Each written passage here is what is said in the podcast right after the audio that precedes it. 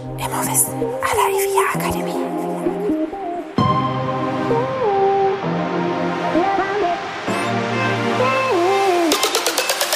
Herzlich willkommen bei Immowissen à la IVA Akademie. Wir servieren Ihnen kuriose Geschichten und knallharte Fakten aus der Immobilienwelt.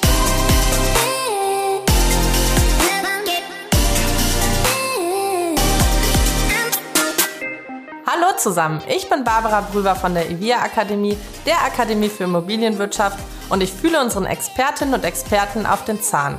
Heute Johannes Wirz. Hallo, ich bin Johannes Wirz. Ich bin Rechtsanwalt bei der internationalen Anwaltskanzlei Bird Bird in Frankfurt. Ich berate zu Themen rund um Finanzierung und Finanzregulierung, was unter anderem auch Geldwäscherecht und sonstige Regulierungsthemen befasst. Hi Johannes, schön, dass du uns digital zugeschaltet bist. Aus Frankfurt, ja, ne? Dort sitzt deine Kanzlei. Genau, danke Barbara, dass ich hier sein darf, beziehungsweise von Frankfurt aus zugeschaltet bin. Ähm, ja, wir sitzen äh, unter anderem in Frankfurt. Ähm, deshalb habe ich aus meinem Büro auch den schönen Blick auf die Frankfurter Bürotürme. Auf die ähm, Skyline. Auf die einzige deutsche Skyline.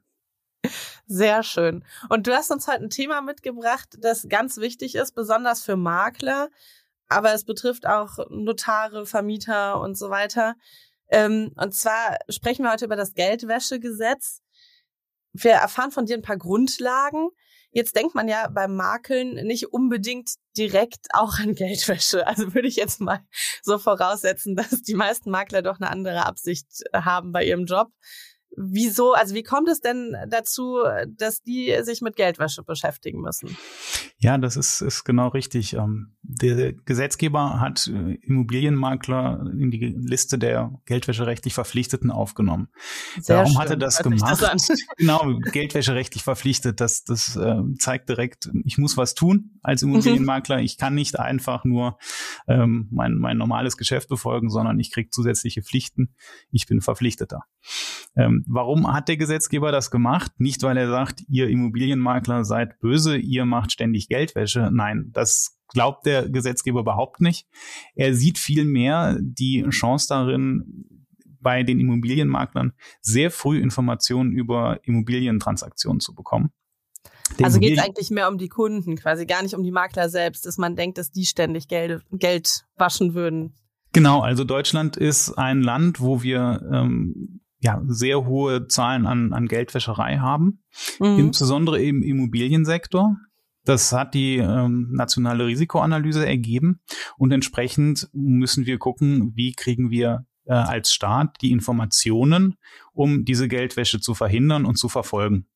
Mhm. Und wenn ich mir eine, die Geschichte einer Immobilientransaktion angucke, wer ist da recht früh involviert, wer bei wem laufen die Stränge zusammen, wer hat viele Informationen, dann ist das der Immobilienmakler. Der, steht an erster Stelle, ne? der steht an erster Stelle, der hat den ersten Kontakt zum mhm. Verkäufer, der hat den ersten Kontakt zum Käufer, der hat den Kontakt zum Vermieter und Mieter. Und deshalb ist er für den Gesetzgeber ideal, um ihn als Verpflichteten zu nehmen und dort Informationen zu bündeln. Mhm. Ja, das macht Sinn, ne? Wenn man, also wenn ich eine Immobilie kaufen möchte, dann äh, wende ich mich in der Regel ja an einen Makler oder eine Maklerin.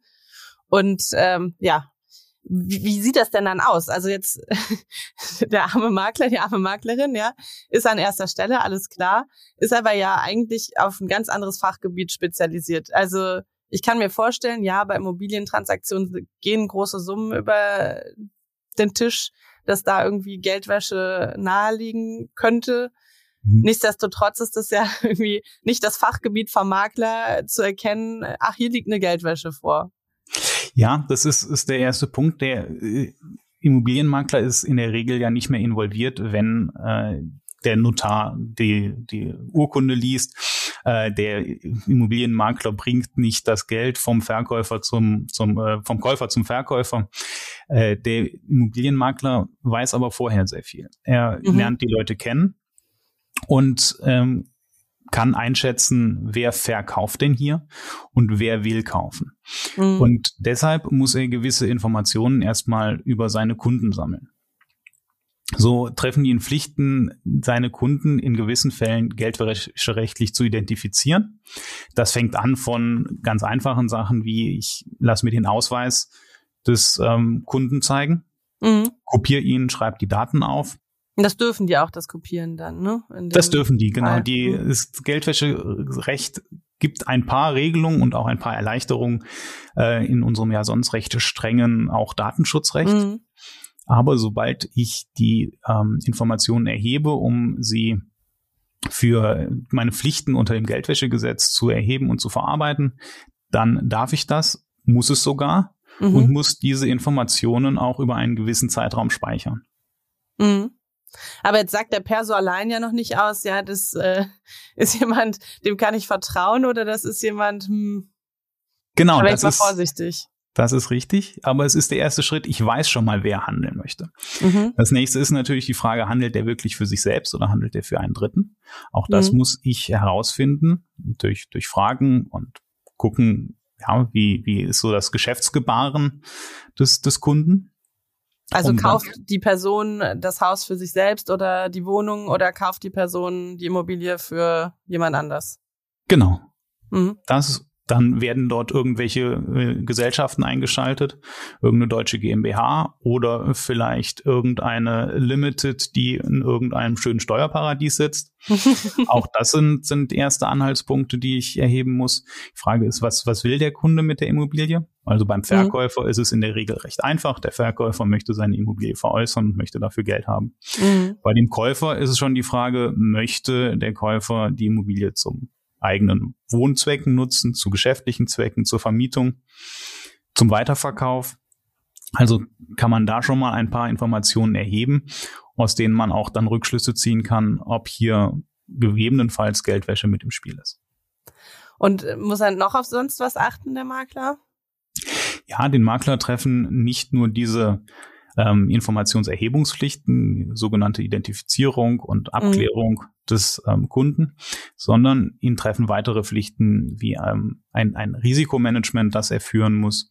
Ähm, er muss erstmal selbst sich klar werden, wie hoch ist das Risiko, dass ich und meine Kunden irgendwie zu Geldwäschezwecken missbraucht werden. Mhm. Und von dem Punkt aus muss er seine eigene Strategie, seine eigene äh, Risikoanalyse entwickeln um zu sehen, wann muss ich wie vorsichtig sein, wann muss ich welche Meldungen machen, wann muss ich welche Daten erheben. Okay, und jetzt, also nehmen wir mal an, noch einen Schritt davor, also er hat noch keine Risikoermittlung äh, angestellt, aber weiß jetzt, hm, schon komisch, irgendwie der Käufer kauft nicht für sich selbst, sondern sitzt irgendwie eben in einem Steuerparadies beispielsweise, also der, der eigentliche mhm. Interessent an der Immobilie. Ähm, also was macht er denn dann mit den Infos? Also dann wäre quasi der Moment, wo er sagt, jetzt gehe ich in diese Risikoanalyse, weil jetzt hm, komisch auffällig, oder? Die, die Risikoanalyse muss er ganz am Anfang machen. Also sowieso quasi. Du, das du, gehört dazu. Du hast jetzt dein kleines äh, Immobilienmaklerbüro, mhm. ähm, hängst dein Schild raus und dann setzt du dich und fragst dich, was muss ich eigentlich machen? Wie hoch ist das Risiko, dass ich missbraucht werde für Geldwäschezwecke? Mhm. Und von dieser Risikoanalyse starten wir erstmal und dann gucke ich, ja, wie hoch ist das Risiko, dass da etwas passiert? Die erste Frage ist, was für Verträge vermittle ich? Vermittle mhm. ich nur Kaufverträge? Dann ist recht klar, dann bin ich immer verpflichteter, dann muss ich immer meine Kunden identifizieren. Mhm. Vermittle ich Mietverträge? Vermittle ich nur Mietverträge? Dann muss ich mich fragen, wie hoch ist denn der Mietzins, der dort erhoben wird? Und wenn der mhm. eine Kaltmiete von mehr als 10.000 Euro pro Monat ergibt, dann muss ich auch, bin ich auch geldwäscherechtlich verpflichtet und muss die Daten erheben. Das ist ja schon eine stolze Mietsumme, ne?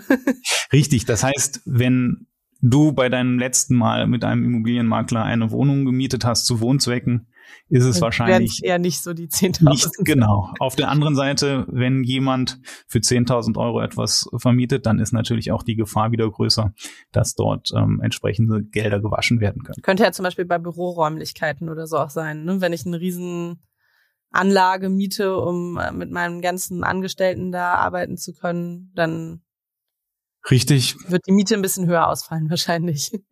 Genau. Also für Wohnzwecke 10.000 Euro Kaltmiete im Monat. schon stolz. Dann geht's einem schon gut.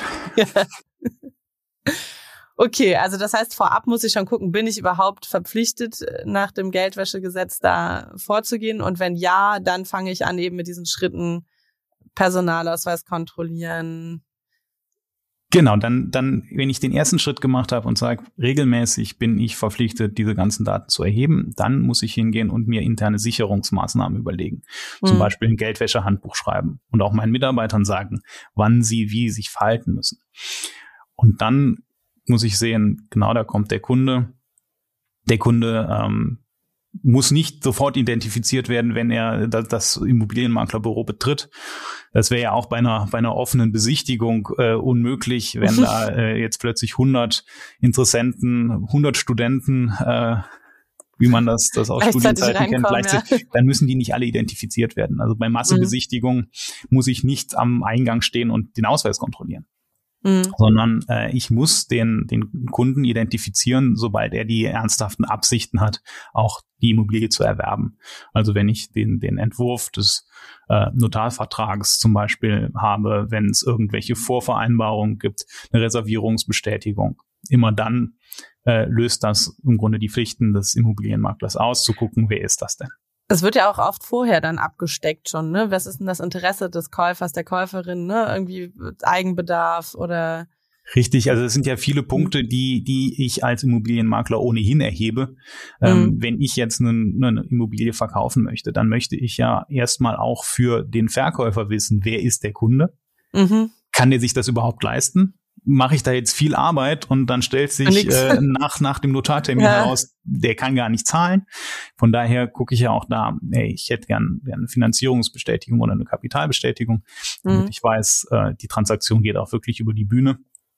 Ähm, ich möchte auch wissen, kriege ich meine Provision oder nicht. Auch Von das, daher ja. möchte ich ja jetzt nicht so viel Arbeit machen, ähm, um, um dann am Ende leer auszugehen. Ja. Von daher sind es viele Informationen, die ich hier erheben muss, die ich ohnehin erheben würde.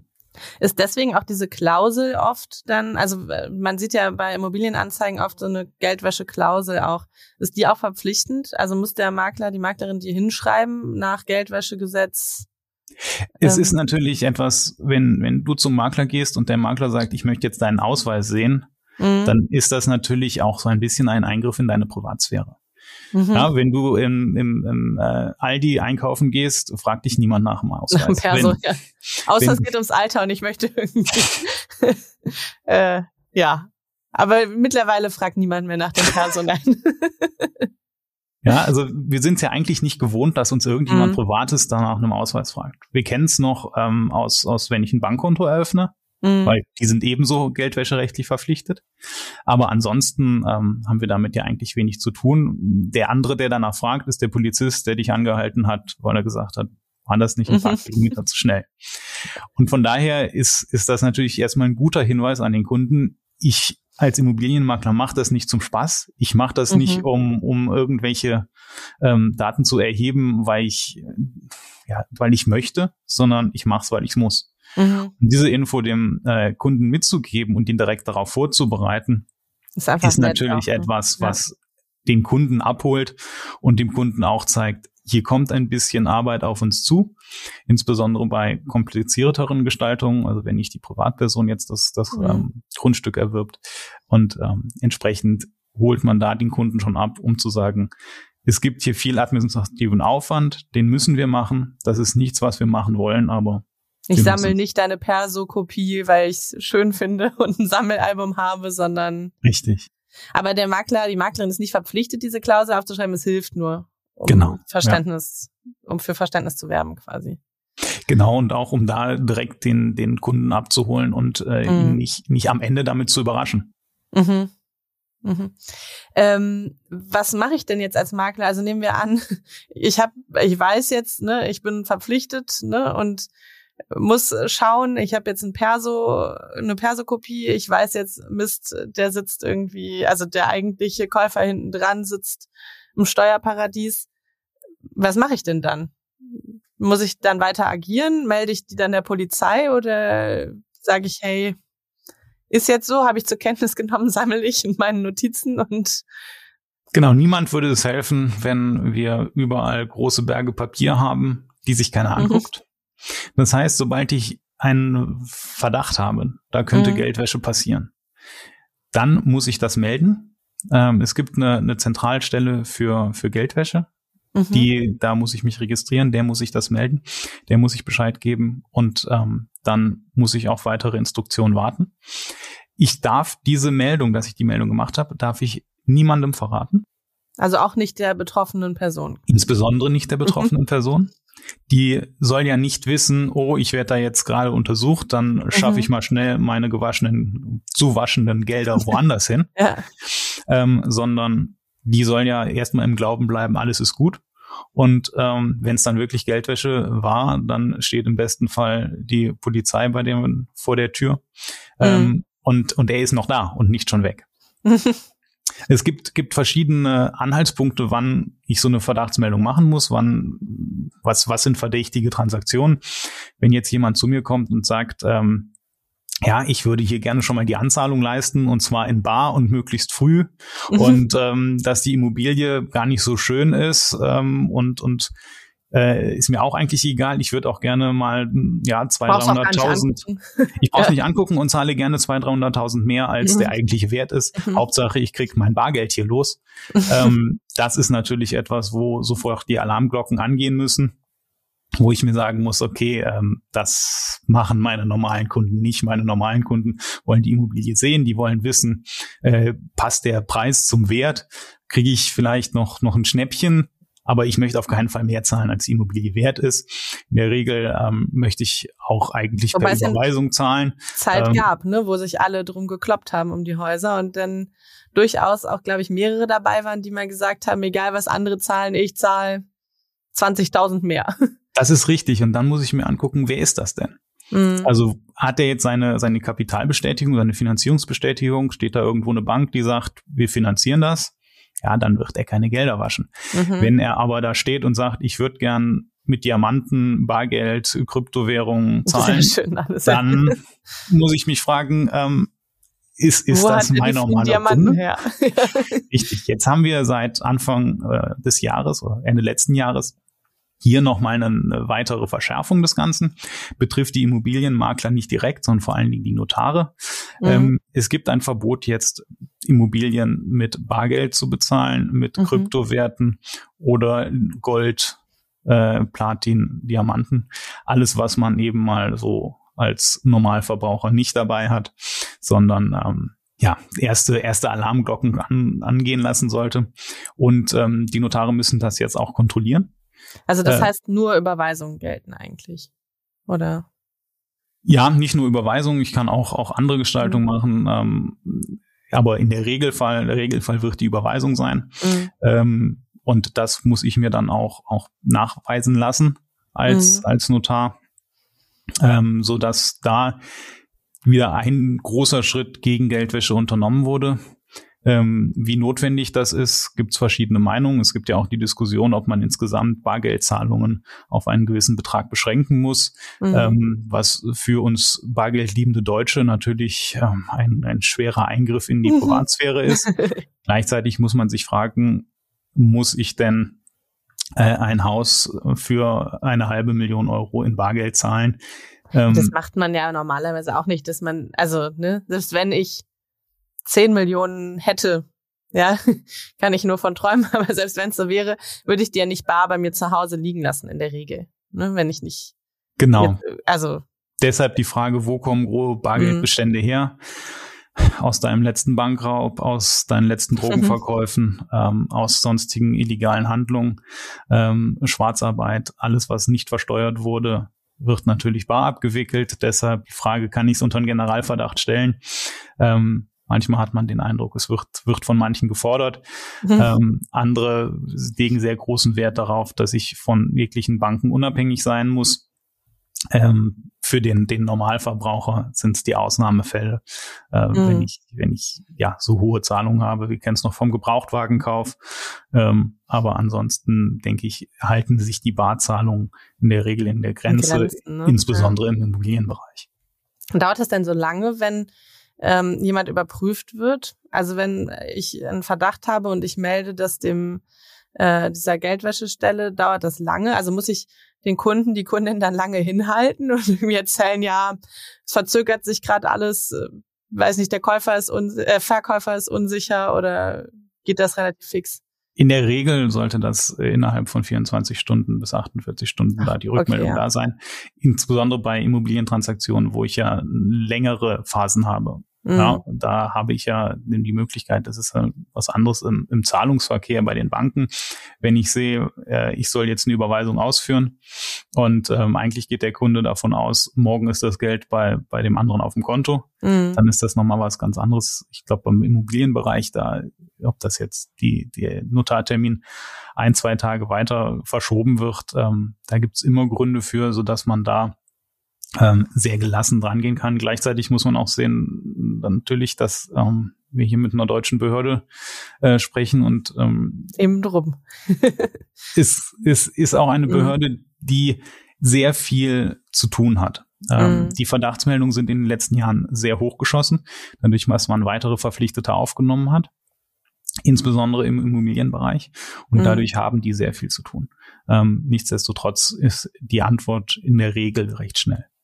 Also Verständnis haben und gleichzeitig gelassen bleiben wird schon nicht zehn Wochen dauern oder so. Also ich muss jetzt nicht Richtig. mir da irgendwie eine äh, kuriose Geschichte ausdenken, warum das alles länger dauert, um nicht verraten zu müssen, dass ich die Person gemeldet habe.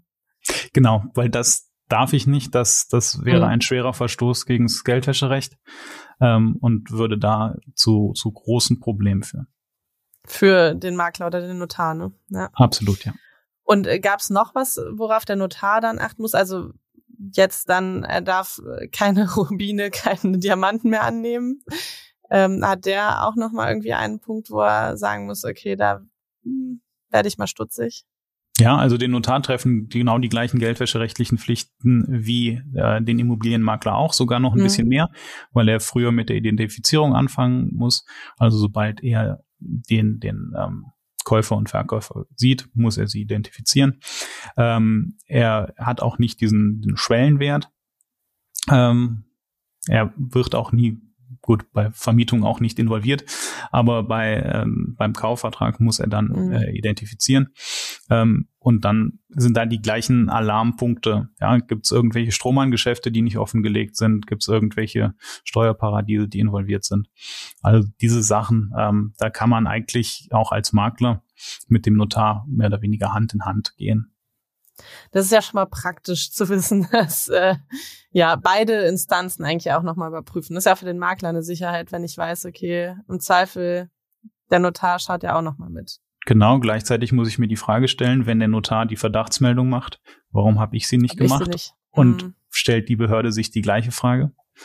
Und ähm, ja, wann, wann begebe ich mich plötzlich in den Bußgeldbereich?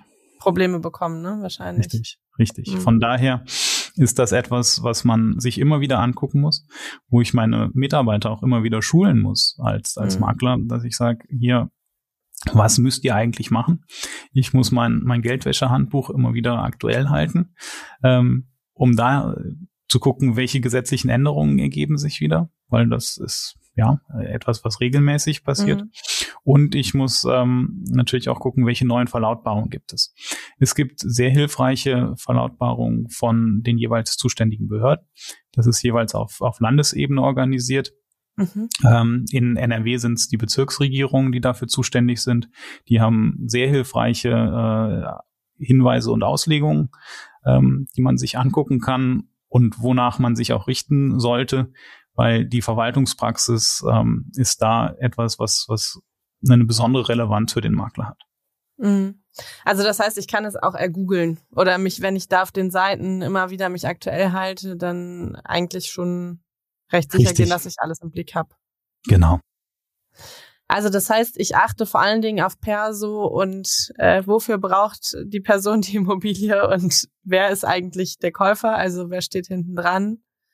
Und wenn ich das beachte, bin ich schon mal relativ sicher und dann gucke ich vorsichtshalber nochmal auf Landesebene, was bei mir jetzt im Bundesland Genau, also Im, im Einzelfall genau die Frage, wer, wer will hier was mhm. und warum? Und ähm, in der Vorbereitung, wie sieht meine Risikoanalyse aus? Wie sehen meine internen Sicherungsmaßnahmen aus? Ähm, wir kennen es von, von Banken, die müssen Geldwäschebeauftragte bestellen. Mhm. Das muss ich als Immobilienmakler nicht, kann es aber. Je nachdem, wie groß mein Unternehmen ist, kann es hilfreich sein. Aber ähm, und die ähm, kümmern sich dann speziell wirklich darum. Die genau, es ist ein, ein Mitarbeiter, der, der speziell sich um die Geldwäsche kümmert, mhm. der also nicht um die Geldwäsche, sondern um die Geldwäscheprävention. und ähm, Wollt die Verdachtsmeldung macht. genau. Ähm, und genau deshalb sind die wichtigsten Punkte wirklich ähm, an, für die Immobilienmakler, dass ich meine Verdachtsmeldungen ordentlich mhm. mache, dass ich meine Dokumentation, wer ist mein Kunde, warum kauft der Kunde, handelt er für sich, handelt er für einen Dritten, dass ich die wirklich sauber halte und aufbewahre mhm. und auch dem Zugriff ähm, der, der Behörden dann äh, für die bereithalte. Und ähm, ja, dass ich in vielen Fällen einfach mit gesundem Menschenverstand rangehe. Ist das normal, was der da will? Mhm. Der Kunde? Oder ist das etwas, wo ich sage, wenn ich das meiner Oma erzähle, die schlägt sich die Hand vor den Kopf, Kopf und sagt, nee, Kind, das kann doch nicht sein. Also das heißt, wenn ich ein komisches Bauchgefühl habe, dann lieber einmal zu viel melden, dann wird die Person überprüft. Und wenn nichts hintersteckt, hat es ja auch keine negativen Konsequenzen für den Kunden oder die Kundin, oder? Also wenn die Genau, das ist, ist ein wichtiger Punkt, ist natürlich, wenn ich jetzt vorsätzlich sage, ich möchte hier jemand schaden und mhm. äh, melde den deshalb. Das ist natürlich etwas, dann kann ich selbst wieder Probleme bekommen. Wenn ich am Ende sehe, der Immobilienmakler war einen Ticken zu vorsichtig, mhm. dann ist es besser, als wenn der Immobilienmakler äh, zu leichtfertig war und etwas nicht gemeldet hat. Also lieber einmal zu viel melden, natürlich nicht vorsätzlich jetzt um Genau. Ja, irgendwem zu schaden, aber so dann, wenn ich mich doch irgendwie unwohl fühle, lieber einmal zu viel gemeldet und richtig. Dann geht's im Zweifel allen gut am Ende. Ja, super. Dann danke ich dir für diesen Einblick. Das ist ja echt ein äh, spannendes und sicherlich auch sehr umfangreiches Thema, wo es äh, noch ganz viele Details gibt, wenn ja, wenn es dann tatsächlich mal auch einen Fall gibt von Geldwäsche. Hoffentlich nicht allzu häufig. Danke, Johannes, für diese spannenden Einblicke. Und ich bin mir sicher, da kann man noch viel, viel tiefer einsteigen in das Thema. Wenn Sie Lust auf Maklerthemen bekommen haben, schauen Sie doch gerne mal auf ivia-akademie.de. Da finden Sie unter digitale Lernevents oder Eventvideos ganz, ganz viele Angebote, zum Beispiel den Maklerrecht Schnelldurchlauf. Ja, und wenn Sie noch Themenwünsche an uns haben oder irgendwelche Anregungen, Ideen, was auch immer Ihnen einfällt, schreiben Sie uns gerne an podcast.ivia-akademie.de. Wir freuen uns.